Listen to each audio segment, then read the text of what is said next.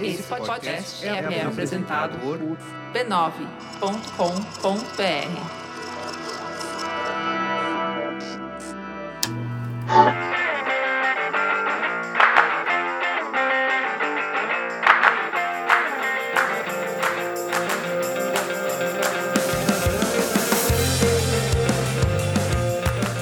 começando mais um Spoilers Talk Show, o podcast do spoilers.tv.br, onde a gente conversa sobre cultura pop e televisão.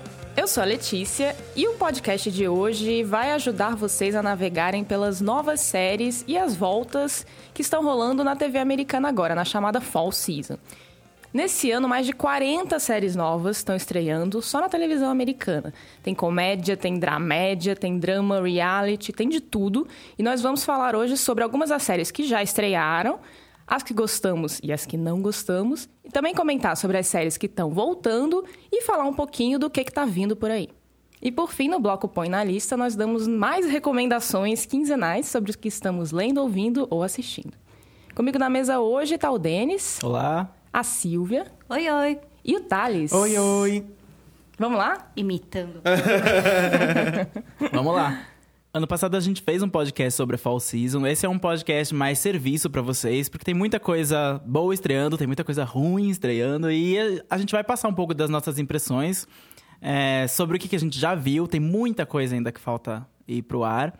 Mas a televisão aberta americana é, é a que instituiu esse período do outono. Essa fall season, ela, ela vem porque é uma grade da televisão aberta americana. É quando geralmente as novas séries estreiam. Os canais a cabo podem se utilizar disso e se utilizam.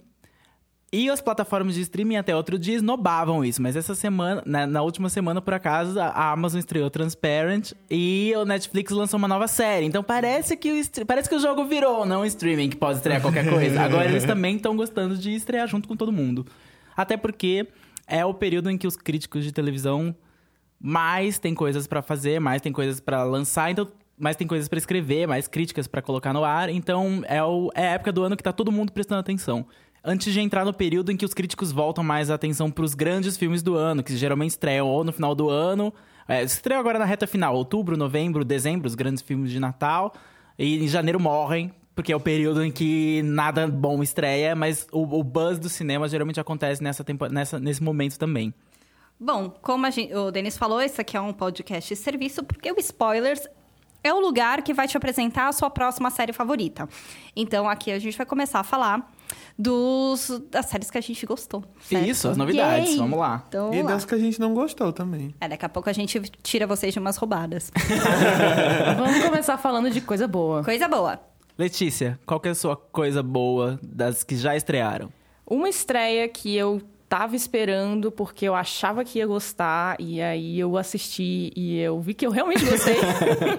é The Good Place, que é uma comédia da NBC, o que não é um sinal tão bom porque a NBC tá tá assim, num estado terminal com as comédias, né? Ela foi NBC, NBC é famosa por Friends, Seinfeld. E teve Parks and Recreation, teve é, 30 Rock ao longo da, da história, mas teve várias dessas séries que ficavam perigando se iam sobreviver ou não, e agora parece que todas morreram e as comédias de lá estão... Tão... mas, mas, mas The Good Place, pelo visto, está vindo num momento em que eles estão tentando dar uma revitalizada nessa, nessa parte das comédias. Eles estão investindo bastante em Superstore, que que teve uma primeira temporada curtinha, mas foi renovada rápido, e agora a segunda temporada já foi aumentada para chegar a 22 episódios. E é uma série muito boa também. É, acho que Já já, foi recomendada. Já foi recomendada, assistam que é legal.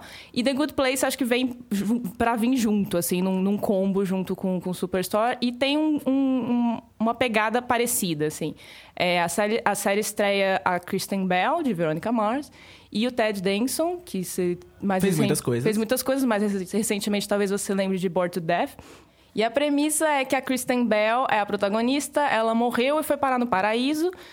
Lá ele encontra o, o Ted Danson e mais outras pessoas que também estão no paraíso. O paraíso é o The Good Place, o lugar bom, é em oposição ao lugar ruim, que também eles dizem que existe, mas você nunca vê. Mas aí, enquanto ela tá lá, ela revela que ela não era uma boa pessoa o suficiente para ir ter parado no The Good Place. Ela, na verdade, era uma Péssima, péssima pessoa. pessoa. Ela era, tipo, péssima. Ela, não, ela fez vários pontos ruins que de- não deveriam ter deixado ela, ela subir pro, pro The Good Place. Então a série ela apresenta o lugar, apresenta os personagens, mas ela. O, o que eu fiquei com medo quando eu vi só o piloto, eu achei que talvez ela corresse muito risco de cair numa, numa formulazinha, né? Tipo, ah, ela quer Aprende fazer uma coisa, coisa. ruim, e aí ela recebe ajuda e diz que e percebe que melhor não, e aí aprende alguma coisa e acaba o episódio.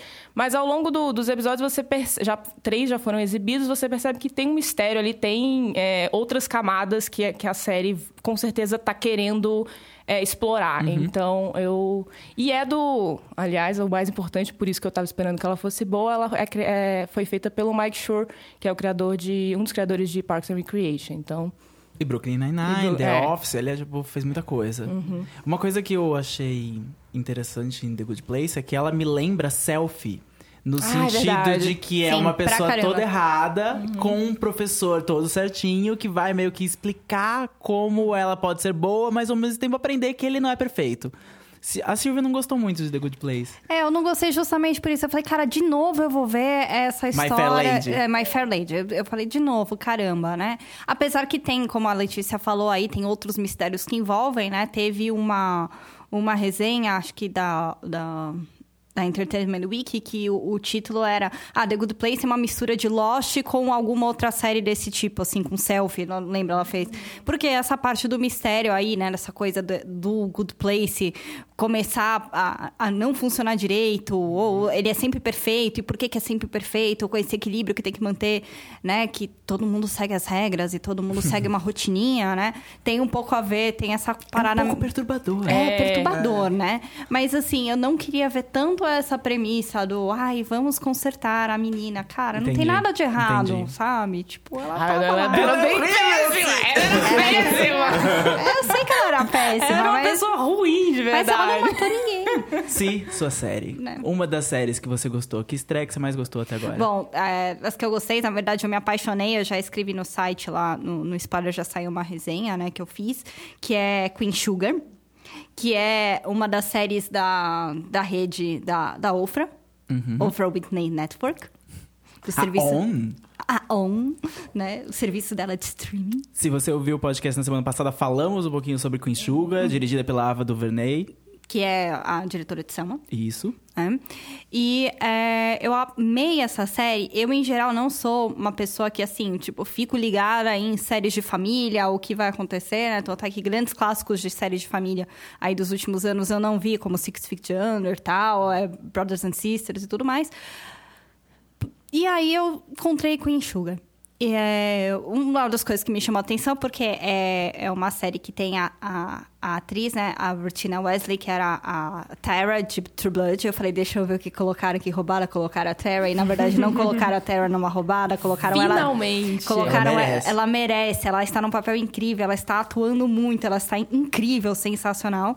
E Queen Sugar, o que, que é? É a adaptação de um livro, mesmo nome, que é a história, né, de, de, uma, de, uma mulher que ela tem que voltar para Louisiana para assumir a fazenda do pai. é, junto com os irmãos. E é uma história aí de reconexão com a própria família, com o filho, né? Ao mesmo tempo que ela tem aí um, um- um- tá passando por uma crise pessoal com o marido. Ela é casada com, com um super astro da NBA, que foi, se envolveu no escândalo sexual. Né? Então, ao mesmo tempo que ela tem que reassumir a fazenda, ela tem que lidar com a crise. E aí ela encontra os irmãos, que cada um tem a sua história pessoal muito bem desenvolvida. E aí rola esse momento de conexão de novo e tudo poderia, o que eu, que eu gostei muito de Queen Sugar, que é, num, num- uns anos atrás, essa história, né, levaria a uma série de família que teria muito barraco, confusão e gritaria. E Queen Sugar é um alívio, porque ela mostra, na verdade, uma baita sintonia entre família e não é artificial.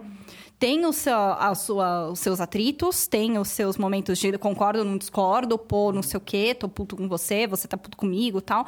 Mas existe ali uma, uma, uma coisa muito orgânica de como esses conflitos e, essas, essa, e os momentos de super química e, e- e defesa do, da sua própria família, né? E pensar junto acontece como acontece na vida normal. Né? Então eu achei é, tudo, todos os episódios que já foram ao ar, muito delicados. né? E isso é, vem de um trabalho muito primoroso de roteiro, direção e do, do talento dos atores que estão lá. Eu acho atores que são ótimos, São ótimos. Né? Então a gente tem aí o, o Kofi, que é, faz o, o irmão mais novo, que é o Rough Angel, que é um ator aí sensacional. E também aí com, com um ator mirim, que Ai, é novo, maravilhoso. que é o Blue, que faz o papel do filho do Ralph Angel. Ele que é pro- realmente muito bom. Nossa, ele, é assim, é assim, se você a- se apaixonou pelas crianças de Stranger Things, pensa que é o carisma de todas elas juntas, uma pessoinha um pouco mais nova que eles, que é um amor. Então, é, eu fiquei muito aliviada com essa com essa esse, essa nova apresentação de família que vem se mostrando, né? Tanto é que foi engraçado que essa semana eu assisti o episódio da volta de Empire e na sequência, é, não, eu tinha visto Queen Sugar e aí eu dei play em Empire. Nossa, Você tava num bloco. Eu tava no bloco, né? Mas foi do, de um oposto Isso. ao Foi. outro, né? É, Do céu ao inferno. E isso me gritou muito mais aos olhos quando eu falei, nossa, como Queen Sugar é um alívio na minha vida, sabe? Eu fiquei muito feliz que eu encontrei Boa essa série. Boa Eu gostei de. O que eu gostei muito de Queen Sugar é que todos os episódios até agora, eles têm um ritmo lento, que é a ideia da série, é uma série pra você observar mais do que correr nela. E, mas assim, você vai se envolvendo com os personagens ao longo do episódio e no fim ela sempre consegue fazer alguma coisa, revelar alguma coisa ou fazer algum personagem ter alguma ação que eu não tava esperando, que é tipo um soco no estômago e eu começo a chorar loucamente. E um ponto legal é que é, Queen Sugar se passa em Nova Orleans e aos redores da cidade. E é uma das cidades que eu mais adoro no mundo. Eu sei tudo que se Essa passa série foi nesse- meio feita sob encomenda pra, Pra você, porque tem a cara de. Nova Orleans. Eu- eu- você fala que você não tá muito acostumado a dramas familiares, mas você adora, você gosta de Jane the Virgin. Você, Adoro. vo- Você já fez um texto sobre a família latina sendo representada. Você adora esse tema, na É, verdade. Essa série foi feita pra eu você. adoro. Não, foi, é um achado, foi uma pérola, eu tô muito feliz. Thales. Então, eu vou falar sobre Better Things, que é uma série que estreou é, agora no FX. E eu adorei é, muito. é, eu não sou uma pessoa muito dos dramas, assim, eu gosto de comédia pela, pela, pela duração de meia hora. e, e porque eu, eu gosto de. Eu realmente gosto de ligar, assim, a televisão pra relaxar. Eu não sou muito. então, é, Better Things é uma série da Pamela Adlon com o Louis C.K., né? Eles são os criadores. O Luiz Kay não aparece. Talvez é capaz de aparecer, porque é uma série cheia Com de. certeza ele vai aparecer É uma série momento. cheia de, de, de participações especiais, assim, muita gente aparece do nada. Teve o David Duchovny, Isso. o Lenny Kravitz. É, e a Pamela Adlon, eu não conhecia ela de alguma outra coisa, mas eu tô, tipo, apaixonado por ela. Ela fez Louie e ela fez Californication. É, Ela era de Californication, num papel extremamente que não favorecia ela. Eu Que fiquei pena. muito feliz que ela tá estreando essa série num papel ótimo. É, porque uma coisa que eu gosto muito e que me puxa muito pra continuar vendo uma série é eu gostar das pessoas, é o fundamental, né? Uhum. E ela é uma pessoa que, meu Deus, como eu queria ir pra uma mesa de bar com ela, Sim, sabe? ela parece ser maravilhosa. ela parece ser maravilhosa. E a história? E a história? Então, ela é uma atriz, né, que tem uma carreira ali mediana, digamos assim. É, E ela é mãe solteira, ela tem três filhos em três idades bem né, diferentes, uma mais novinha, uma com 13 anos e uma com 16. A de E- 16 insuportável. a 16 insuportável. Como Cada uma delas. 16. Como todos 16 anos, todo mundo é insuportável, gente. Pior idade. E aí. Menos cada... vocês que estão nos ouvindo e É, 16 vocês são anos. todos ótimos, porque vocês ouvem o Spoilers Talk Show. e aí cada uma delas tem o seu drama típico da idade, né? É, e assim. E aí é muito a relação dela com as filhas, a relação dela com a mãe dela. E essa relação com o trabalho, né? De, tipo, ter que lidar com esse trabalho que às vezes faz ela passar semanas fora de casa e, tipo, quem cuida dos filhos. E tem muito isso. A mãe dela também é uma personagem ótima. A mãe dela é maravilhosa, é incrível, ela é britânica e Sim. tipo é muito boa e foi uma coisa assim, na primeira cena que a mãe dela aparece, eu fiquei, meu Deus, a minha mãe. O que, é que ela tá fazendo aí? Porque é a mesma pessoa.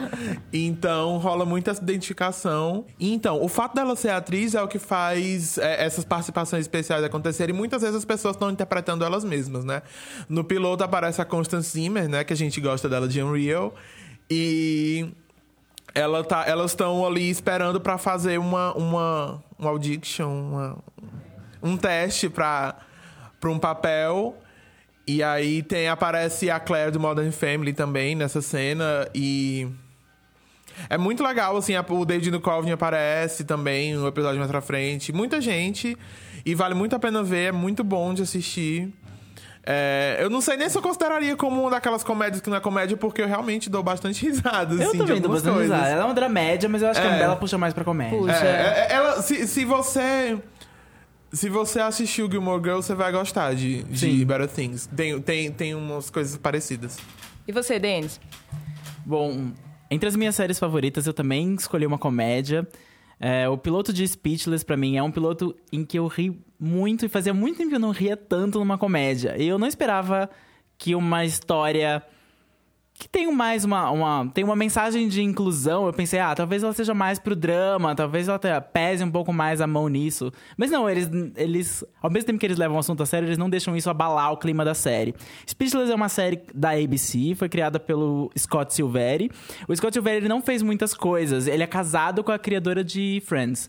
Mas ele fez Go On com o Matthew Perry. Go On era uma série de. de, de- O Matthew Perry interpretava um Nossa, cara que tava de série. luto por causa, porque a esposa morreu. Ele era um cara que entrava num grupo de ajuda, não sei o quê. Era ok a série. Mas não era o que Speechless foi no piloto. Speechless conta a história de uma família que. A mãe da família é interpretada pela Mini Driver. E eles se mudam para uma região em que tem escolas melhores, porque um dos filhos da família, a família tem três filhos, um dos filhos tem é, um problema de. Eu não sei exatamente qual que é a deficiência dele. é Paralisia cerebral. Ah, ele teve paralisia cerebral, ele não fala, ele não fala, mas ele se comunica através de, de placas. E ele não anda também, então ele tá, ele tá sempre com uma cadeira motorizada. E a escola que ele, que ele vai. A escola do bairro que eles escolhem morar é uma escola que oferece uma um intérprete pra ele. Assim, ele teria uma voz. E eu- a gente acompanhou o primeiro dia de aula dele. E a intérprete que escolhem pra ele é uma mulher que é, coitada, é insuportável. E a Mini Driver é uma mãe famosa em todas as escolas da região, então toda vez que ela chega, todo mundo já conhece ela. Os policiais não param ela quando ela tá acelerando na rua. E ela já causa a maior confusão, porque não tem rampa de acesso pro menino chegar. O menino tem que entrar pela, pela parte de trás, onde sai o lixo. E daí ela começa a falar: ele é um lixo ou ele é uma pessoa? E daí ela começa. É muito boa a série. Se, se deixar, eu repito todas as piadas do piloto. Porque eu ri até o final. Eu achei todos os filhos muito carismáticos. Sim, eu todos gostei os de todos. filhos. O pai, eu gosto do ator que faz pai porque ele era o doutor. Não, ele era. Ele fazia um, um personagem de Big Bang Theory que tinha um impedimento de fala. É mesmo! E ele sempre foi uma pessoa que nunca brilhou, nunca pôde brilhar muito. E eu acho que nesse papel ele tem um, um peso maior. A conversa dele com o filho foi Eu achei perfeita. ele engraçadíssimo, Ele é eu ótimo. adorei ele, eu é adorei ótimo. ele. Eu adorei o que o, futuramente o, o, o cara da manutenção da escola que vai ser o intérprete do menino. Ele parece ser ótimo também. Eu não sei, eu gostei da série porque ela. Se ela fosse um filme, ela seria perfeita. Se aquele piloto fosse estendido, se fosse um filme, eu não ia ter nenhum problema com ele. Eu acho que eles podem desenvolver essa história muito mais. Speechless é com certeza a minha favorita. Eu falei de uma série que eu já achava que ia gostar, e isso se confirmou pra mim. Agora, uma que eu não tava esperando gostar, mas que eu gostei muito do piloto, que é Peach. Peach é uma série de esporte, o que já é uma coisa que normalmente não me atrai muito, mas é uma série que conta é, a história da primeira. Não, não conta a história porque não é uma história real, mas.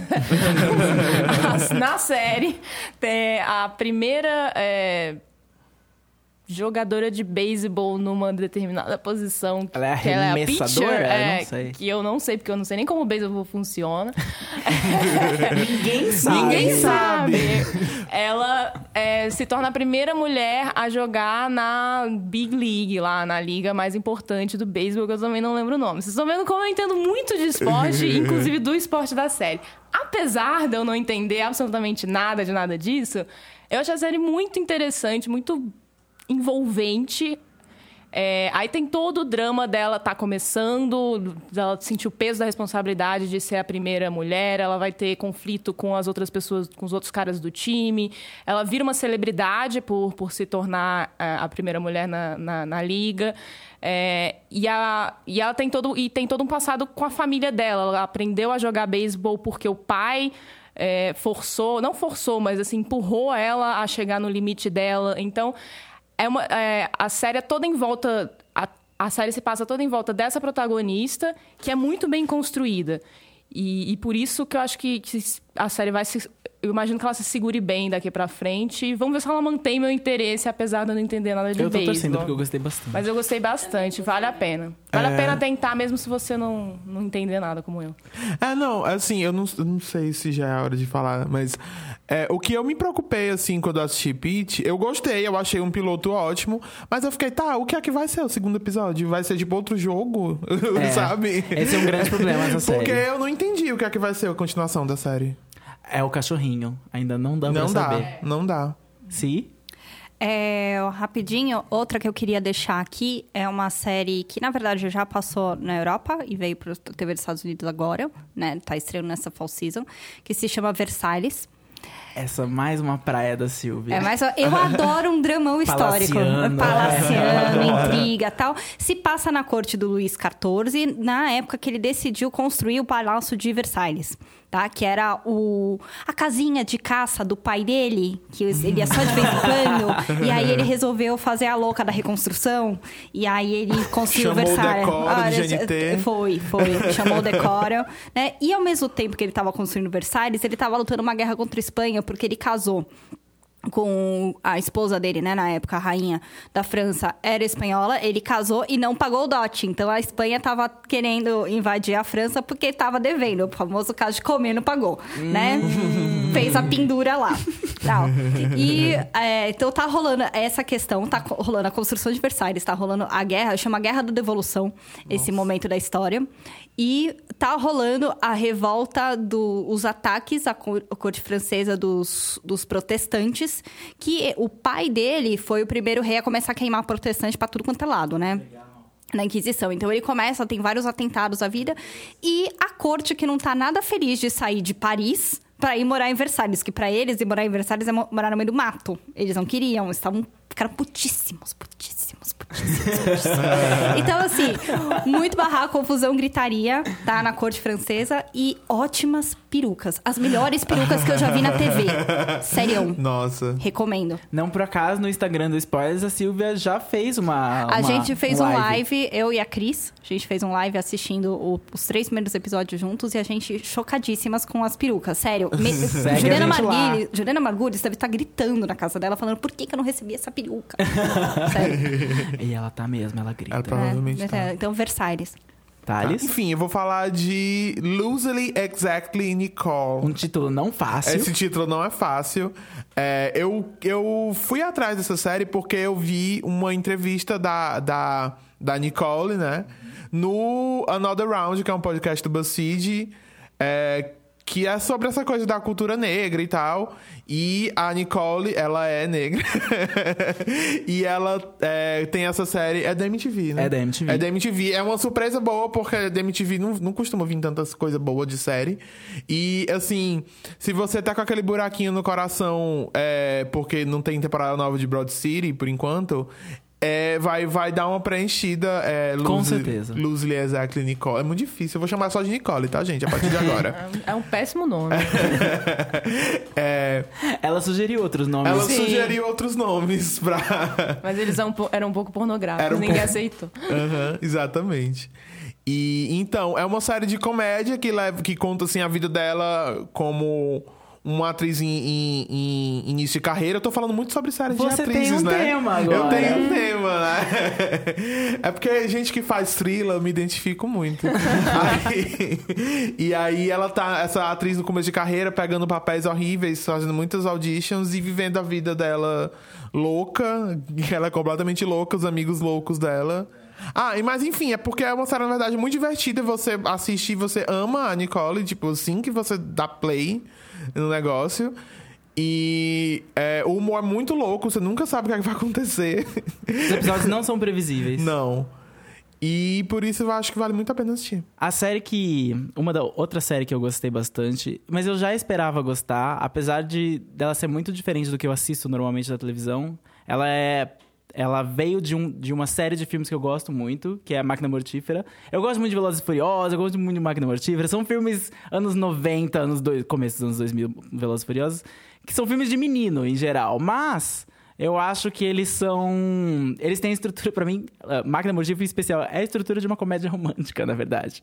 Porque é um, um par que você não esperava que fossem que, fosse, que tivesse química, mas tem muita química. E daí, a princípio, eles têm atrito. E depois eles de- descobrem um, que podem contar um com o outro. Mas alguma coisa acontece, eles se separam. E daí tem uma louca corrida. Porque eles descobrem que, na verdade, o amor deles é aquele parceiro e eles precisam salvá-lo. E- É a buddy comedy que eles chamam lá, Exatamente. que é basicamente a comédia é romântica comédia pra romântica. homens. Exatamente.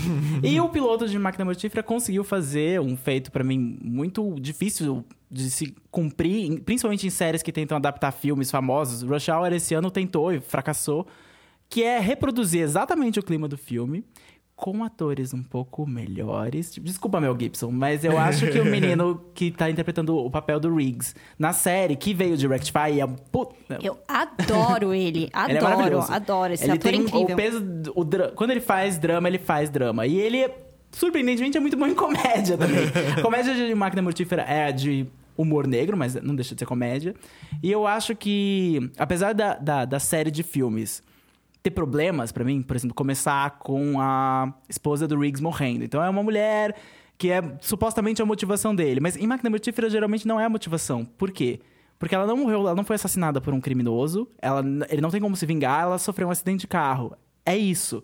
Ele tem que superar isso e seguir a vida em frente. E ele só consegue seguir em frente com a ajuda do parceiro dele e da família do parceiro. Então eu acho que ela tem problemas, mas não são tão sérios quanto parecem. O segundo filme tem mais problemas, porque a mulher morre justo depois de ficar com ele. É péssimo. Death by Sex. Exatamente. É péssimo. E ela era neonazista. ah, sempre acontece. Uma coisa que eu tô curioso é porque os filmes de Máquina Mortífera sempre pegavam vilões que não eram atores famosos, mas eram vilões realmente odiosos. Então você tinha neonazistas no segundo filme, você tinha a, a máfia é, chinesa no quarto filme, e eles são péssimos. E você tinha um policial corrupto, que era exatamente a antítese de tudo que eles eram no terceiro filme, que acaba quase tirando eles da, da força policial. Então, eu tô muito curioso pra saber como eles vão transformar esses vilões muito carismáticos, muito péssimos, em arcos longos. Eu acho que, e pelo primeiro episódio, eu acho que Máquina Mortífera tem potencial de fazer isso muito bem, porque tem atores muito bons e uma produção muito bonita.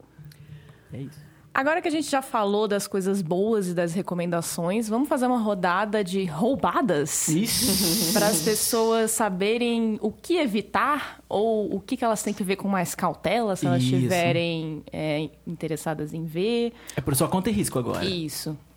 Vai, quem quer começar? Qual piloto que vocês viram e ficaram meio. Silvia, como foi This Is Us? This is Us. This is Us, eu dei play logo depois que o Twitter inteiro, os- o- todos os críticos gringos, tal, etc, estavam lá falando, nossa, chorei, que incrível, que emocionante. Aí eu falei, eita. É, eita. Aí eu dei play e falei, hum, era por isso? Hum, hum. Aí depois eu pensei, putz, é aquela roubada que eu vou cair, né? Que vocês sabem que eu caio roubadas. né? Aí eu, hum, tal, não Não por acaso, Milo Ventimiglia, de uma série que você assistiu inteira. Inteira, inteira, Sabe, Heroes? Ela é. assistiu inteira. Só eu, só me chama que eu te conto. É, então eu tava lá vendo tal, etc. Vendo as coisas, inclusive o- o- os meninos, aquele que, é, que são. é, Os gêmeos? do- dos gêmeos, né? O moço, ele é aquele filho perdido da Victoria Grayson em, Isso, em em Revenge. Revenge. Eu falei, gente, é, tá escrito assim, Silvia, venha, venha, venha, né? E no final tem um twist lá, que eu não vou contar pra vocês, mas tem um twist que foi o que todo mundo tava comentando no Twitter, tal. Nossa, que twist inteligente, tal, foi delicado. É bom, É, é, bom. bom. É bom, né? Mas é, é uma série que esse piloto poderia ter acabado isso e nunca mais existir essa série. Poderia. Poderia. Tipo, contou todo o problema, apresentou os personagens. Tem interpretações até que boas, né? Todo mundo teve meltdowns reais e recuperando o meltdown de uma maneira real. Todo mundo foi muito delicado na atuação. E foi isso. O que vai vir semana que vem, não sei. Não, Não dá aposto. pra saber não dá pra mesmo. saber não dá pra saber mesmo. mesmo. Entendeu? Eu adoraria que fosse uma antologia de várias, sabe, várias histórias como Humanas, né? Tipo, né? E acabou. Sabe? É, tô com muito medo dela, entendeu? Porque eu tenho certeza que eu vou ficar pra ver o segundo e vou falar, ah, deixa eu ver como vai ficar o terceiro, e aí eu daqui sete anos vocês vão me encontrar falando de Us aqui nesse podcast. Porque esse podcast vai existir daqui sete anos, escuta o que eu tô falando. Letícia? Bem, uma roubada que eu fui ver já sabendo que era roubada, mas eu tinha assim um pedaço, uma esperançazinha de que talvez não fosse tão roubada, fosse assim uma farofinha boa de assistir, porém não é. Notorious, que é uma série da ABC? Notorious é da ABC, ABC, né? tá no bloco da Shondaland. É, tá no bloco da Shondaland, mas não é Shondaland. E esse é que é o problema. Mas porque quer ser. Quer ser. É mais uma série tipo Quântico, que pega todas as fórmulas da Shondaland, joga num liquidificador e mistura, e aí joga lá e faz a série. É, é a, a, a série... É, a série é protagonizada pela Piper Perabo, Sempre Piper Perabo. Ainda tentando ainda Piper Perabo. Tá tentando fazer acontecer, mas não acontece, coitada. Mas eu assisti, não toda, porque, né? Mas eu assisti bastante de Cover the Affairs, que ela fazia uma espiã. Não era boa essa série, mas eu via e no início até que era divertidazinha. É, mas Notorious não é divertida. Notorious é- é- se passa num- numa produção de um programa de, de TV, tipo um Datena da vida, assim. tipo, é, o Cidade Alerta americano. E junto com um advogado que é, é- é- a personagem da Piper Perabo e o personagem desse advogado meio que se ajudam pra, tipo, ela fazer um super programa e, é, e, o, e ele livrar os clientes dele da cadeia, enfim. É, é ruim. Não, não, não precisa, não precisa nem ver. Não vale a pena nem ver qual é, assim. É um piloto. Sabe esses pilotos que as pessoas estão sempre correndo e chegando num lugar e falando uma coisa? Porque, tipo, a história precisa andar pra frente. E aí tem, tipo, um mistériozinho, mas aí na cena seguinte já resolve. Aí a pessoa sempre, tá sempre, tipo, indo num lugar, descobrindo uma coisa, indo no outro lugar, descobrindo outra coisa. Daí acontece uma coisa, você vai no outro lugar, descobre outra coisa. Os personagens, tipo, não são legais. Não, não, não vai. Não, não precisa ir, nem tentar. Tá liberado de Notorious. Eu, que caio em roubadas, viu e falei, não. Olha, Olha, nossa, nossa. olha, o selo Silvia de desaprovação é a coisa mais séria que existe. Exatamente. Exatamente. Thales? Ah, então. é, eu vou falar de Van Helsing. Tá? eu tô pedindo Pode falar. Thales, não precisa Ai. pedir. Então- Abre seu coração. Abre Tá. seu coração. É, a gente viu o piloto de Van Helsing, né? Ele saiu um piloto duplo, a gente viu só a primeira parte. Isso talvez indique alguma Eu vi coisa. as duas. Você viu as duas, né? Pois é, eu achei, assim, quando eu vi Van Helsing, uma mulher Van Helsing, eu já imaginei ela com uma espada incrível, matando vários vampiros. Eu imaginei, assim, um próprio anime. Eu acho que eu fui com pouca expectativa demais, talvez. É, e, e aí, quando chega, o piloto é uma ruma de homem fazendo É. omisse com as armas. Tipo, eu vou sair, não sei o quê. Eu sou mais homem que você. é. E ela deitada, ela passa o primeiro episódio inteiro deitada. Dormindo. Deitada, dormindo. E aí eu fiquei... "Ah", Mas eu acho que eu vou tentar ver o resto, né? Pode ser que me surpreenda positivamente. O segundo é um pouquinho melhor, mas ela continua assim. Deitada?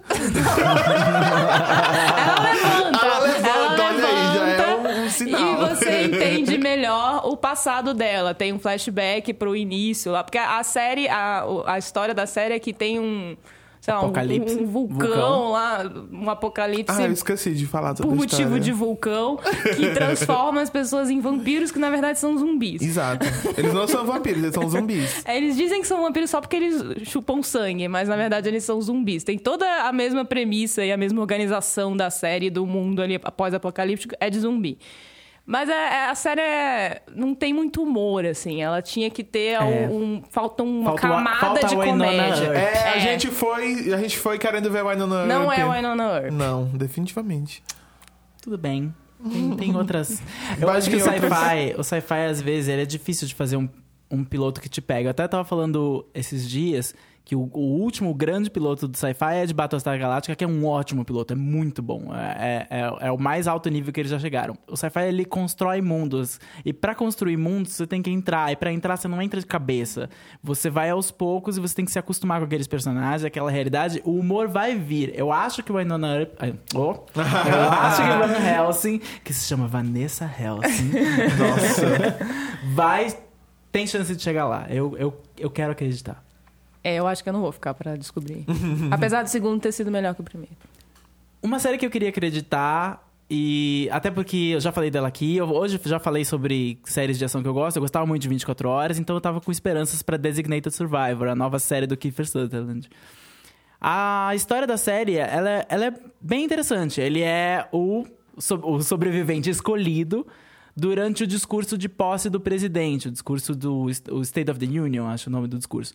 Que ele faz junto ao Congresso para a nação inteira sobre os planos de governo que ele tem, que vai seguir nos próximos quatro anos. Acontece que o Kiefer é um secretário de habitação que está lá no bunker de fora para caso aconteça. Caso aconteça alguma coisa, ele assume a presidência. Mas isso ninguém espera que vai acontecer. Mas como a série é sobre ele, então vai acontecer. Então, nos primeiros cinco minutos, o presidente está fazendo o discurso, Kiefer está sentadinho assistindo o discurso, o Congresso explode, presidente atual morre, Kiefer é o presidente. E eu pensei, bom, a série é legal, porque o Kiefer Sutherland não é um político. Ele é um secretário, mas ele foi colocado lá, mas ele não, não votaram nele, não tem campanha política, não tem nada. Então eu pensei, nossa, bom, boa premissa. Uma pessoa essencialmente normal, entre aspas, que agora assumiu o comando de um país em guerra. Eu falei, é muito boa essa premissa. O problema é, da metade do piloto pro final, o, todo o nervosismo que ele tinha sendo conduzido ali e indo para salas de reunião e falando com o general e tendo o controle nuclear do país de, de armas e tendo que responder ao Irã, uma coisa assim ele já volta pro papel de tipo, tá bom, eu sou o presidente. E ele aceita muito rápido que ele é o presidente. Pelo menos no piloto, eu não sei o próximo, os próximos episódios se vão voltar um pouco com isso. Mas ele termina num, num discurso pra nação totalmente confortável na, na figura do presidente, no terno do presidente, é o presidente. Eu falei, ué, essa é só uma série sobre um presidente super-herói. Não é uma série sobre uma pessoa normal colocada na presidência. Então eu fiquei meio. Uh, não, ainda não é o que eu queria ver. Vou tentar o segundo episódio, o terceiro episódio, mas eu espero que mostre um pouco mais dele humano e não ele sendo o Jack Bauer presidente, porque não é isso que eu queria ver. Exatamente. Eu também tive a mesma sensação com com, com ele, essa coisa que do nada ele virou outra pessoa no ele meio vira outra pessoa. Ele vira outra pessoa. E a mulher dele, que também não era política, ela é promotora, advogada, ah. ela tem um trabalho assim, assume imediatamente a função de primeira-dama. Uhum. Eu falei, é praticamente. Uhum. eles reencarnaram ali né, imediatamente. Não faz sentido. A série era pra ser pra duas pessoas normais. A atriz que faz a mulher dele é a. Esqueci o nome dela. Também, a Karen de Californication? É, é a Karen de Californication, né? A ex-mulher do Hank Moody. E a eterna ex-namorada do, do Matthew Fox em Part of Five. Sim, então, é ela verdade. sempre, com o mesmo figurino que ela usava em Part of Five, que ela usou em Californication, ela entra na, na Casa Branca. Eu achei ela isso. sempre faz uma. A hippie chique. Uma, é, Ela sempre faz a hippie chique.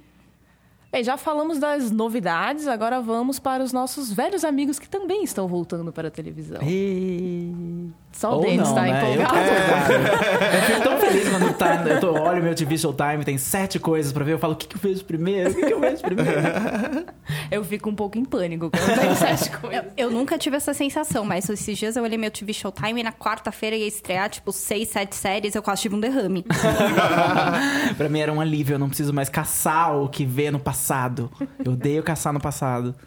Você pode ler um livro também, Denis, sei lá. Pode assistir Não entendi o que você Girls falou. Ah, eu não tô entendendo o que vocês estão YouTube. falando. Eu não tô entendendo, vou ignorar. Bem, então, quais voltas de séries que mais empolgaram vocês? É engraçado que no, no Fall Season falta muita, falta muita coisa É, voltar. fal- falta é, muita é coisa bom voltar. falar que ainda falta muita coisa Todas as voltar. séries da CW, por exemplo, voltam em outubro, então não posso falar de Jane the Virgin, Crazy Ex-Girlfriend, não posso fazer o bingo dos spoilers aqui ainda. então, das séries que já voltaram, a série que mais me empolga, eu nunca imaginei que eu ia falar isso, mas a terceira temporada de Halt and Catch Fire, pra mim, tá incrível. Todo episódio é bom.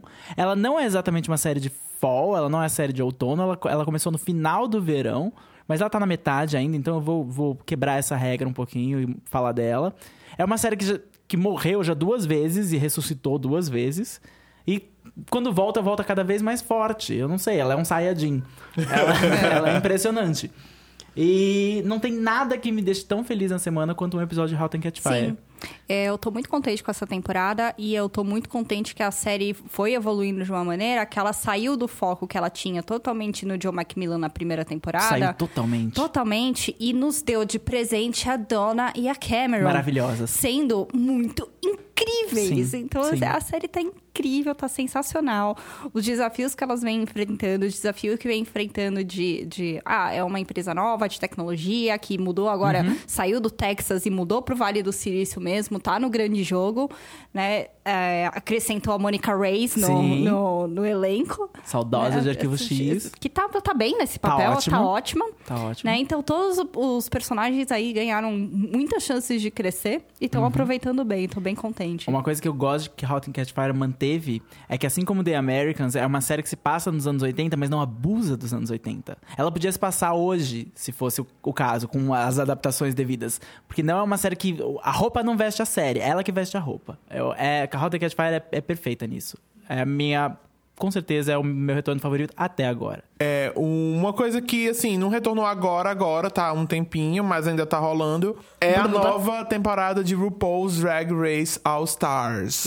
Consegui falar direito. É, é, agora, a gente tá no segundo All Stars de RuPaul, né? E o primeiro não foi tão bom, na verdade. É, RuPaul, pra mim, tava numa baixa. Das, as últimas temporadas eu não gostei tanto. Eu tava assistindo meu quase por obrigação. Só que essa tá muito boa, tá muito legal de assistir. Eu gosto de todos, todas as drags que estão lá.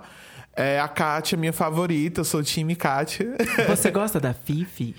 Ela entertain ali na televisão, jogando, fazendo as coisas dela, Sendo depois se- vilã. sendo vilã. Ela é ótima, ela tá. Ela não é filler, sabe? Ela tá lá Com cumprindo a certeza, função dela. Com certeza. E- Não é Ginger Mind. a Jindy, ela tá, tá a cotas, né? Lá. eu posso falar porque eu sou, eu sou full size queen também, tá? e aí ela tá mesmo nas cotas. Eu, eu, eu, I see you, RuPaul, I see you. E assim. É. E tá muito bom, assim, se você, como eu, tava meio enjoadinho de RuPaul, pode ver essa temporada, tá muito, muito legal. Ela renova o interesse com certeza. Com certeza, ela deu uma mudada na dinâmica da série, é, o jeito que deu o lip sync for your life é lip sync for your legacy. Agora, é, uma coisa que eu gostei muito é que eles meio que misturaram o- o O programa normal com, com o Untucked. Untucked. Exato, eu tava querendo lembrar a palavra Untucked. Eles colocaram dentro do programa principal e, tipo, ficou muito mais dinâmico. E tá muito legal de ver. Podem assistir. RuPaul's Drag Race All Stars. E você, Letícia? Eu tô nessas de que as séries que eu realmente quero que voltem ainda não voltaram. CW. É. CW. E outras também. Até agora, das que eu vi, na verdade, as voltas não me empolgaram, o que é um problema. Inclusive, voltas de comédia, que comédias que eu gosto muito, tipo Blackish. Nossa, o episódio de Black de É. volta foi horrível. É que foi, né, foi um publi editorial da, da Disney, não foi um episódio. Blackish é da ABC, que é do grupo da Disney, então eles Exatamente. fizeram um episódio inteiro na Disney e foi literalmente faltou escrito no fim, tipo um oferecimento da Disney. Mas New Girl também voltou, eu não gostei.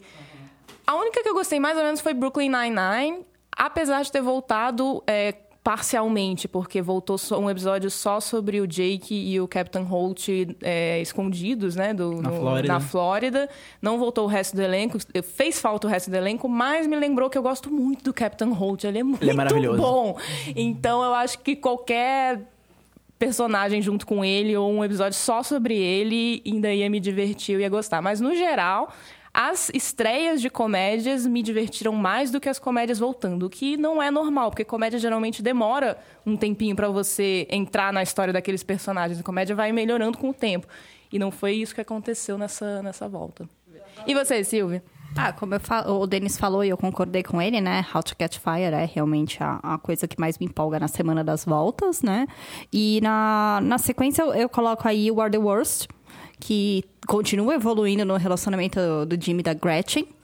Com uma terapeuta agora, que é a, A New do Black. Black, que tá muito bem, né? Então é uma nova... Toda vez que a, a Gretchen tem que interagir com um personagem novo e cativar eles e, e entrar numa nova, numa nova interação social e depois que pode evoluir pra uma amizade, uma relação qualquer, ela é muito boa. Dá, dá momentos muito bons pra gente na série, né? Então é... Porque a segunda temporada ela ficou muito fechada entre o círculo dos, dos seis né, da, da, da Gretchen, do Jimmy, do Edgar, da Becca, da, É, do, sim, do Vernon, da Becca. a, a Lindsay e a qualquer uma candidata namorada do, do, Do Edgar. do Edgar, né? Então tava muito fechado entre os seis, agora o- o- esse mundinho, né? Tipo, chegou a, a terapeuta e eles estão tentando expandir, então tá muito interessante. Então é, continua aí um, um presente pra gente aí em vários momentos. Sim. E o que, que a gente vai abandonar que voltou? A Letícia falou que ela tá, ficou mais desanimada do que animada, mas alguma dessas você vai abandonar? Eu abandonei Agents of Shield, que é algo que eu acho que o Denis deveria Eu fazer. estou tentando abandonar Agents of Shield desde o segundo episódio de Agents of Shield. Não, na verdade não conta, porque eu nem terminei a última temporada de Agents of Shield. Mas eu ainda não oficialmente abandonei nenhuma. Porém, eu assisti o episódio de volta de How to Get Away with Murder. E. e ele me deixou bastante perto de querer abandonar. Eu vou ver o próximo ainda. Que corajosa. Uhum. Eu vou ver o próximo. É porque tem alguma coisa. A, a Viola Davis me atrai. Ela é Ela é tipo a Tatiana Maslany, assim. Orphan Black faz três temporadas que eu não faço ideia do que tá acontecendo em Orphan Black. Como não? Mas São clones, e daí têm continuo- mil clones, e daí os clones, eles se revelam clones. Hashtag clone. Mas eu continuo assistindo e gostando porque a a Orphan Black é a Tatiana Maslany e eu gosto de ver a atuação dela. Eu gosto de ver a atuação da Viola Davis. Mas a How to Get Away with Murder não é só a Viola Davis. Então, Olha, eu, Eu acho- discordo. Pra mim, How to Get Away with Murder é só a Viola Não, Davis. sim, mas tem muita cena sem a Viola Davis. Esse Sim. é meu ponto. A Fan Black quase não tem cena sem a Tatiana Maslany. Graças a Deus. Então, eu tô muito perto de, de largar How to Get Away with Murder, mas eu... Chequem lá meu Twitter, arroba Leticiando, que eu devo, devo dizer em breve se, se foi ou não. Eu pego carona na Shonda Land e eu digo que não volto pra Scandal. Scandal pra mim foi difícil de abandonar. Sabe por quê? Porque eu.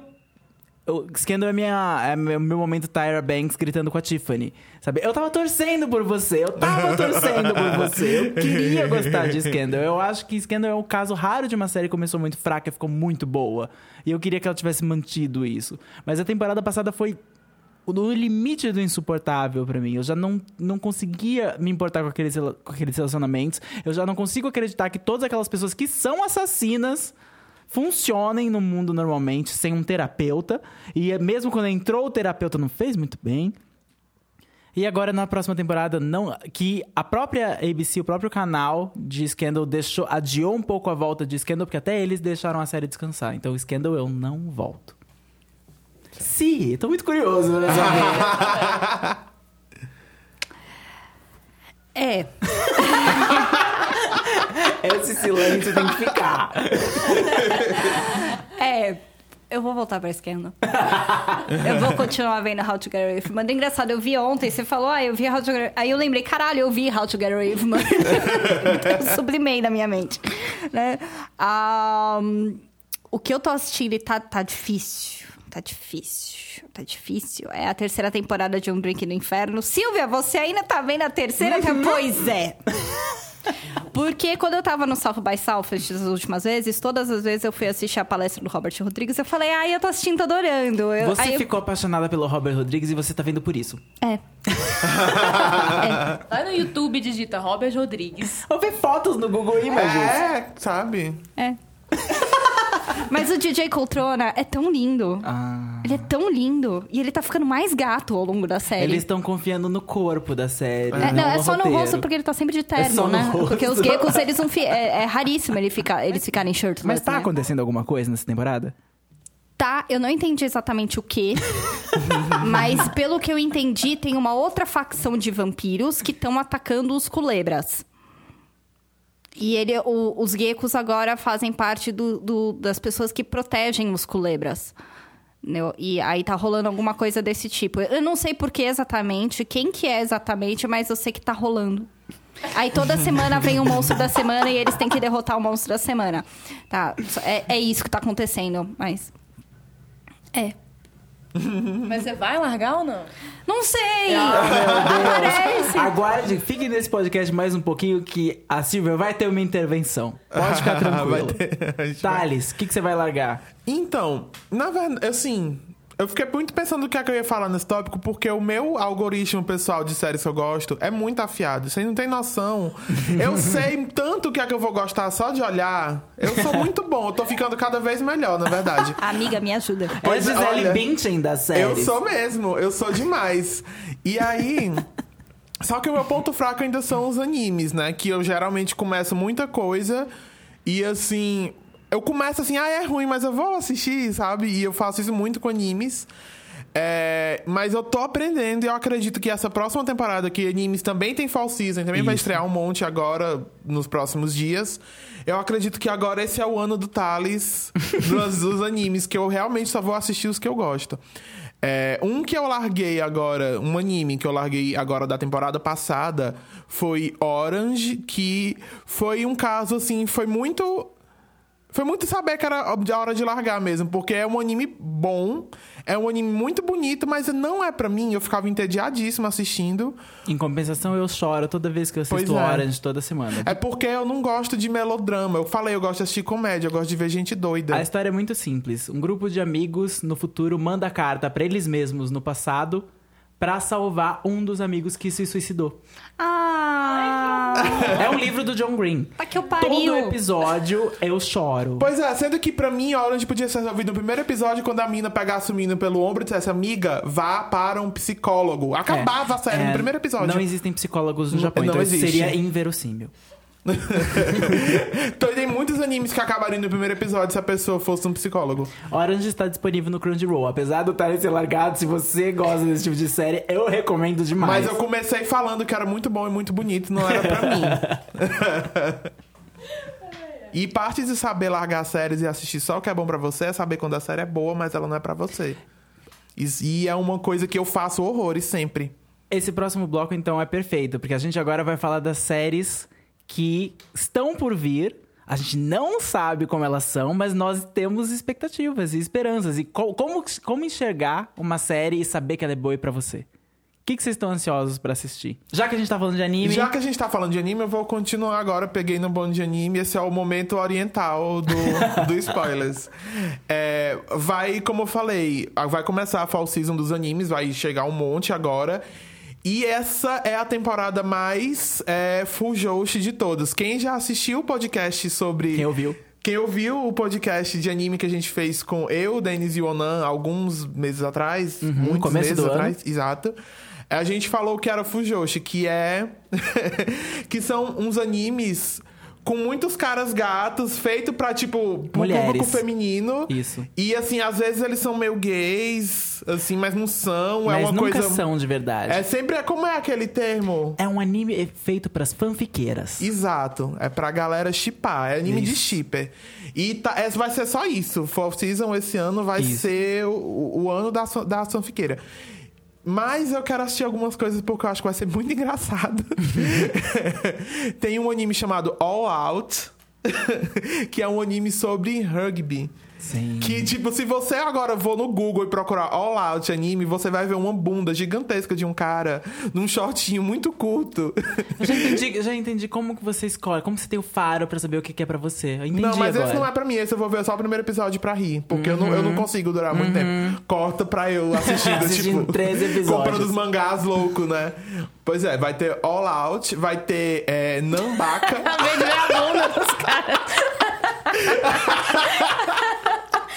Deus. É muito bom, parece, sabe quando fazem. ah, é, eles desenham de novo as capas de super-herói mulheres, que, que, que é tipo peito, e aí eles desenham os homens com, tipo, mostrando as coisas. Exatamente. Só que é muito esquisito, porque não é pra alguém ser desenhado assim. É isso que é esse, esse anime. Exatamente. Faça essa busca, Faça essa se busca. Faz essa busca. É, o outro que eu também quero ver, porque eu acho que eu vou me rir muito, é Nambaka, que é uma série com uns prisioneiros numa prisão meio louca e eles estão fugindo dessa prisão. E todos eles têm uma coisinha meio gay entre eles e só pra atrair as fanfiqueiras. Mas é justo. É uma. É, é fazer o quê? É, a gente, dá, a gente gosta, a gente quer ver mesmo, a gente faz fanfic, a gente chipa, eu acho ótimo. É, o que eu tô empolgado de verdade pra assistir de anime, que vai voltar agora, é a Jin, que é um anime que tem distribuição do Netflix, a primeira temporada tá lá. no Netflix. Não assisti, é muito, muito bom. Vai voltar a segunda temporada agora e eu tô, tipo, muito curioso pra saber. Foi uma, tempo... Foi uma maratona incrível que eu fiz, os três episódios de Agin, da primeira temporada. E eu não vejo a hora de maratonar a segunda agora. Se você quer expandir seus horizontes, animes para, dois, para o final de 2016. Eles estão te esperando. Exatamente. E você, Letícia? Bem, eu não vejo anime, então Ainda? talvez eu veja All Out a partir de agora. Mas uma série que eu tô empolgada pra ver é uma série da HBO. Não falo isso com muita frequência, mas... nossa. É mesmo. É Insecure? É Insecure. Ah! Óbvio que é Insecure. Insecure é uma adaptação de uma websérie é, que já existe, já, acho que já desde 2008, se não me engano, tem bastante tempo. É, a- o nome da websérie é The Misadventures of Awkward Black Girl. Então, é uma garota negra awkward, que, assim, socialmente estranha, é, que trabalha numa empresa também esquisita e tem amigos. E aí a, a, a websérie é, é bem sobre a vida dela, com várias piadas sobre ser awkward no mundo e também como sobre ser awkward e negra no mundo, porque é, a história é, foi criada pela, pela atriz principal, que é a Issa Rae. E é eu, ass- eu não sou muito de ver websérie justamente porque normalmente a produção é muito ruim. E nesse caso, de fato, parece que a série foi feita com tipo 3 reais, não é nem 3 dólares. Mas eu assisti a primeira temporada inteira. Ainda assim, tá toda no YouTube, eu vi inteira porque o roteiro é legal, as piadas são, são divertidas. E a HBO comprou os direitos. é, de- de- co- comprou os direitos, não. Ela assinou um contrato com a Issa Rae para ela desenvolver uma série para a HBO no mesmo modelo. E isso já faz um tempo, essa série tá no na geladeira faz um tempo, não sei exatamente por que, que demorou, mas agora finalmente vai sair. Mudou o nome para Insecure, mas ainda é a, a história dessa jovem, ela tem seus 20 e poucos anos, trabalha numa empresa estranha, é awkward e tem amigas, enfim. E aí você navega a vida dela, então é meio Girls, é meio Nicole, que a gente acabou de falar.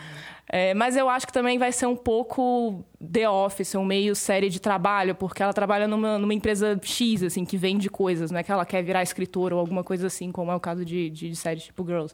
Então eu tô bem empolgada, porque é, é uma série que tá, tá sendo bem esperada já faz um tempo, tem um, uma bagagem boa aí, uma websérie que, que fez sucesso e que, que tem um roteiro bom. E com a produção HBO, com certeza vai, vai, vai ser legal. Tô contando nela. Silvia? Ah, o que eu tô aqui esperando também é uma série da HBO. Uh, Que é você Divorce. não ouve muito isso aqui. É, que é Divorce. A nova série da Sarah Jessica, Jessica, Parker. Parker. por motivos de Sarah Jessica Parker. Tá? É, eu né, sempre gostei de Sarah Jessica Parker em qualquer coisa que ela faz. né? É verdade.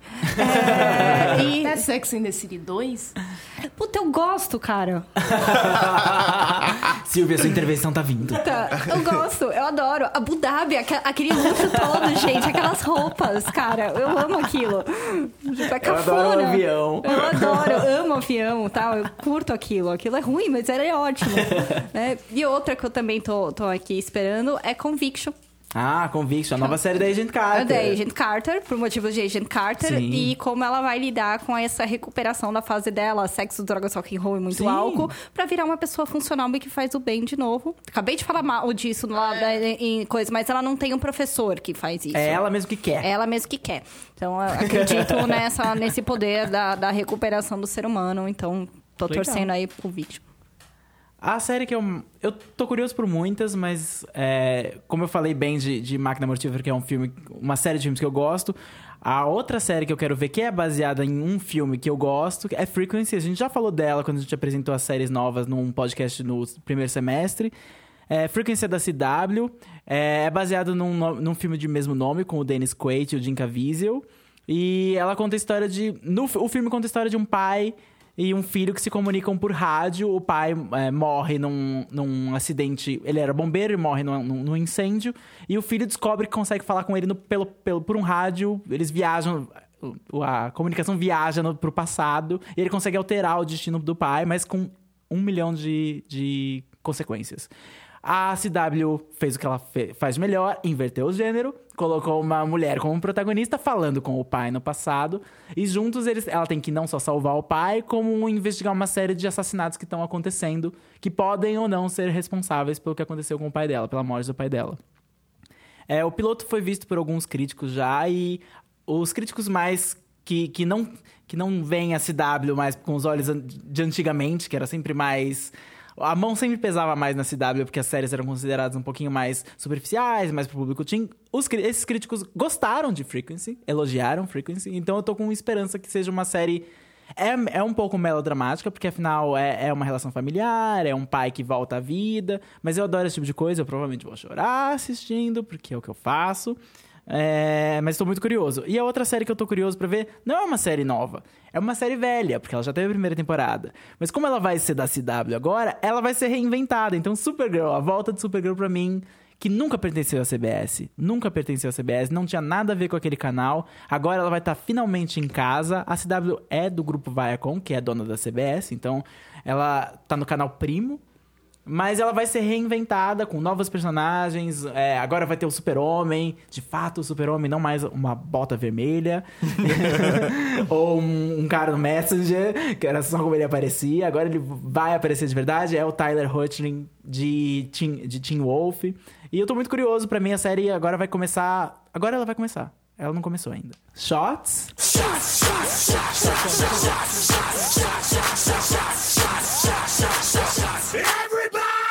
Bem, a gente comentou ao longo do episódio, se você estava ouvindo e prestando atenção, você viu que a gente planeja fazer uma intervenção com a Silvia. Sim. E esse momento chegou! a prova da amizade tá aqui. A Silvia, como vocês bem sabem, é uma pessoa que começa a assistir séries e não para, muitas vezes. A série piora, a série fica ruim, a série desce ladeira abaixo e a Silvia acaba indo junto. Então, e a gente fica só vendo, a gente não tem o que fazer. A gente fica só testemunhando ela assistir True Blood até o fim. Meu Deus, sim. Nossa senhora. Californication até, Até o o fim. Ela chega comentando, se alguém ainda estiver assistindo Masters of Sex, a gente, não, Silvia, todo mundo já Exatamente. parou de assistir. Ela, Masters não, já Sex. saiu aí o primeiro episódio. Silvia, não, não, não, não tá rolando. Os shots dessa semana é que série a Silvia tem que largar em 2016, 2017. Como libertar a Silvia. E o shot se expande pra você. Se você segue a Silvia, fale pra ela pelo Twitter. Silvia, largue essa série se você achar que ela merece largar. Ah, provavelmente esse podcast ele vai ao ar na quinta-feira. Meu aniversário. Ah! Olha! presente, presente. Presente de aniversário. Planejadíssimo, planejadíssimo. Estou completando 32 anos e estou ganhando de presente a minha intervenção. Eu vou começar. Silvia, você ainda tá vendo Teen Wolf? Tô. Silvia, largue Teen Wolf. Chega de Teen Wolf. Mas vai ser a última temporada, eu vou ficar não, livre. Você não precisa disso. Essa temporada, a- as últimas temporadas de Teen Wolf já foram um desastre há muito. Desde a terceira temporada, a série degringolou. A última temporada não fez nenhum sentido. O vilão não fazia nenhum sentido. Chegou a hora de Silvia largar Teen Wolf. Já estou dizendo. Vou chorar. Silvia, ninguém mais é Empire, você não precisa mais. Não é mais relevante pra cultura pop. Já é tipo Last Week. Você vai só no Google e bota Cookie Looks, sabe? Não, mas Empire, na verdade, tá acontecendo uma coisa, né? Esse, nos primeiros 10 segundos de episódio dessa volta dessa temporada, já morreu mais uma mulher, né? Vai Nossa. sobrar. Para. Vai sobrar só a cookie de mulher viva naquele lugar. É, mas eu tô vendo, não consigo E eu não fico ver. imaginando que é a própria Cookie que mata todas elas e come. e engole elas, tipo... Com seu "Ah!" estilo. Empire você pode assistir só GIFs da Cookie no Exato, eu também Isso. acho. E as músicas, Isso vale pra talvez. Scandal também, ver só GIFs. É. How to Get Away Exatamente. with Murder, só GIFs. Silvia, você por acaso ainda está assistindo Aquarius? Tô, mas deixa eu explicar que aconteceu uma coisa. Ela vai tentar escapar. Ela vai tentar Direito de escapar. resposta. A série vai começar agora, porque foram duas temporadas que o David Duchovny Ah, ainda sei. não começou a investigar o Charles Manson. Aí agora, no fim, no último episódio, ele sacou que, caramba, quem tá fazendo isso é o Charles Manson. E agora vai começar a investigação de verdade. Então, peraí, é uma série sobre a investigação do Charles Manson, que teve duas temporadas em que eles não investigaram o Charles Manson. Nossa. E agora eles vão começar a investigar o Charles Manson. E aí larga você quer Aquários. continuar vendo. Larga Eu largo Aquários. Aquários. Larga Aquários. Chega de Aquários pra você. Vamos pro Põe na Lista? Vamos. O que, que vocês põem na lista, Silvia? Ah, eu vou colocar um livro que eu tô escutando, né? Vocês sabem que eu só escuto livro, né? Eu não leio mais livro, né? Que é, é um livro da, da Jennifer L. Hart, que é o primeiro de uma série. é, ele se chama Murder al Dente.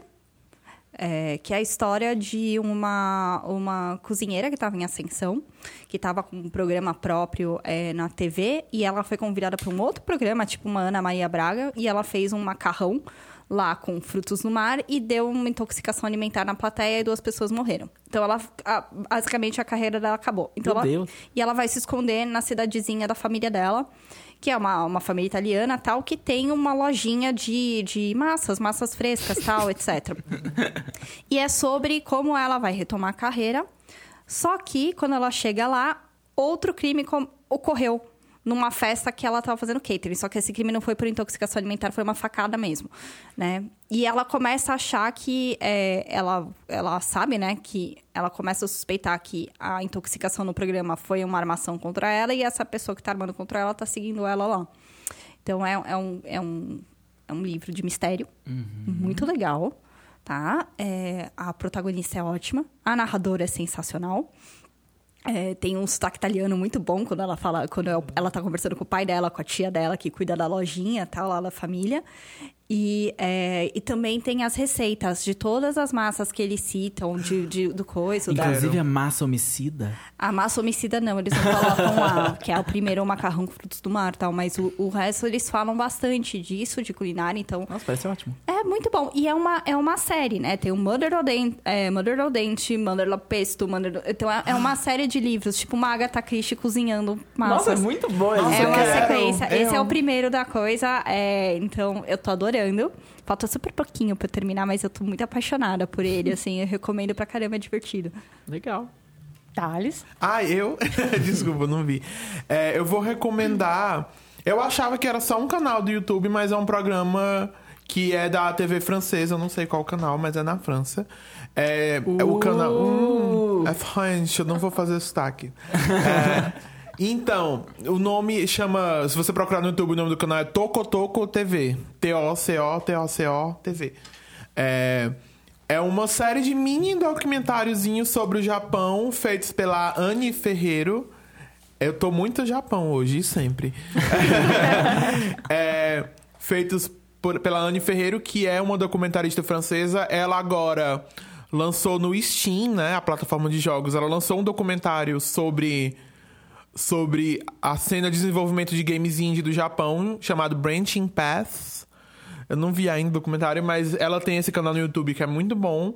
E assim, cada, cada episódio do programa, ela pega um- uma uma pessoa, um artista, cantor japonês, e essa pessoa leva ela pra mostrar um lugar da cidade que essa pessoa gosta.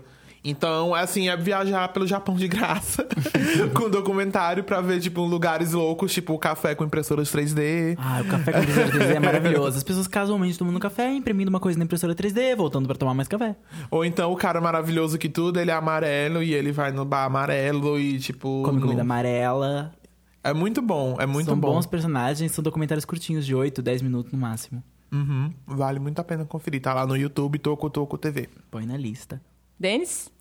Eu, hoje eu vou imitar a Silvia. Eu também tô ouvindo um livro que eu tô gostando bastante. Eu não terminei o livro, falta um pouquinho eu terminar. O nome do livro é Infomocracy. Ele é escrito pela Malka Older. Ela tem um nome super diferente.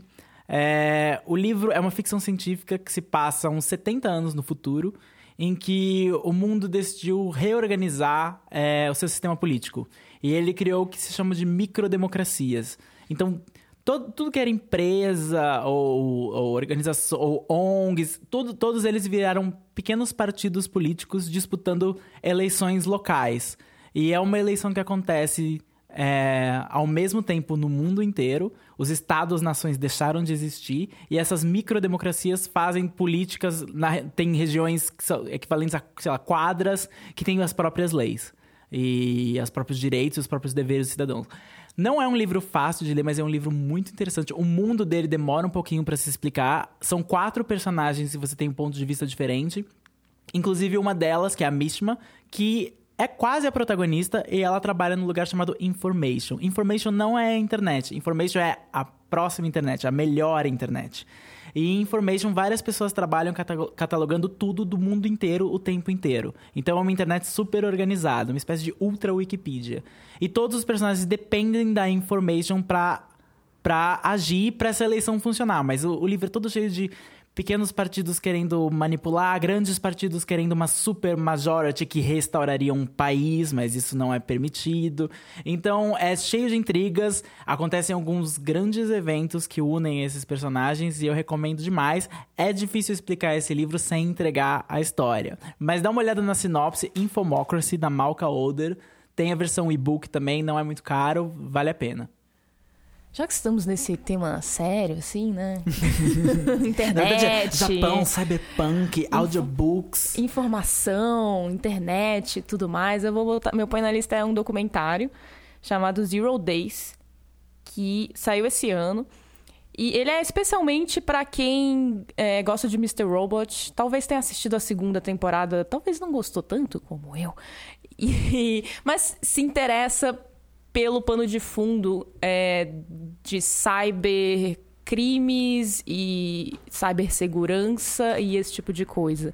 O documentário conta é, a história de um ataque que os Estados Unidos fez ao Irã em 2010, se não me engano, para destruir o programa, o, o- uma usina nuclear que eles tinham lá, onde eles estavam enriquecendo urânio e onde eles provavelmente iam é, fazer armas nucleares.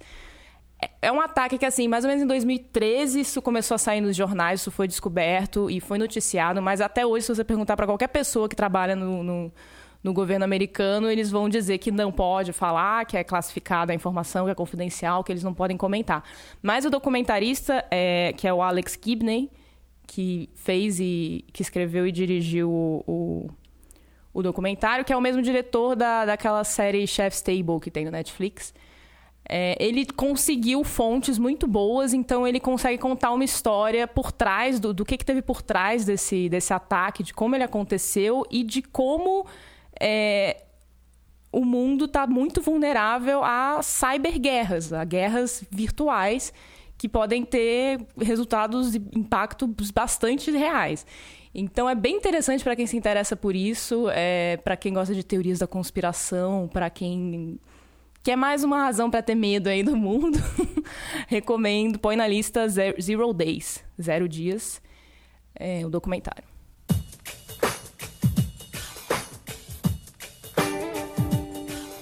Já que estamos falando de novidades e de novas séries, onde também tem novidade é no nosso Patreon.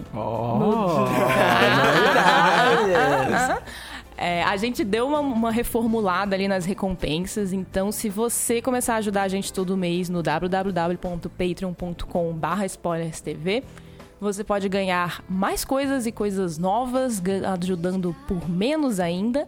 Então dá uma entrada lá para olhar as recompensas. é, você pode participar de grupo no Facebook, você pode receber uma versão estendida com mais discussões, mais informações. Você pode receber o podcast antes, tem muita coisa legal. Entra lá para contribuir com o Spoilers Talk Show. Ê! Queria sempre essa alegria, viver sonhando quem me dera. E aqui termina mais uma edição do Spoilers Talk Show. Muito obrigada a você que está ouvindo, muito obrigada a todos os nossos patronos. Você pode seguir o Spoilers no Twitter, no arroba SpoilersTVBR. Nós também estamos na iTunes Store, estamos no Instagram, estamos no Snapchat. E temos uma newsletter ótima, semanal, que chega toda sexta com um monte de conteúdo exclusivo da newsletter. Então, um monte de coisa nova e um apanhado do- dos nossos posts durante a semana, todas as notícias da TV. O que, que a gente tá assistindo? Isso. Assina lá para receber. Esse podcast foi editado pela presença silenciosa, hoje ausente, Fernandes Groglia. A imagem de destaque foi criada pelo Thales Rodrigues, que está aqui. Ele não sei o que eu vou desenhar, mas tudo bem, daqui pra lá a gente resolve. Muito obrigada, B9, pelo espaço cedido e por ser a casa do Spoilers Talk Show na internet. E até a próxima. Tchau! Tchau! Como-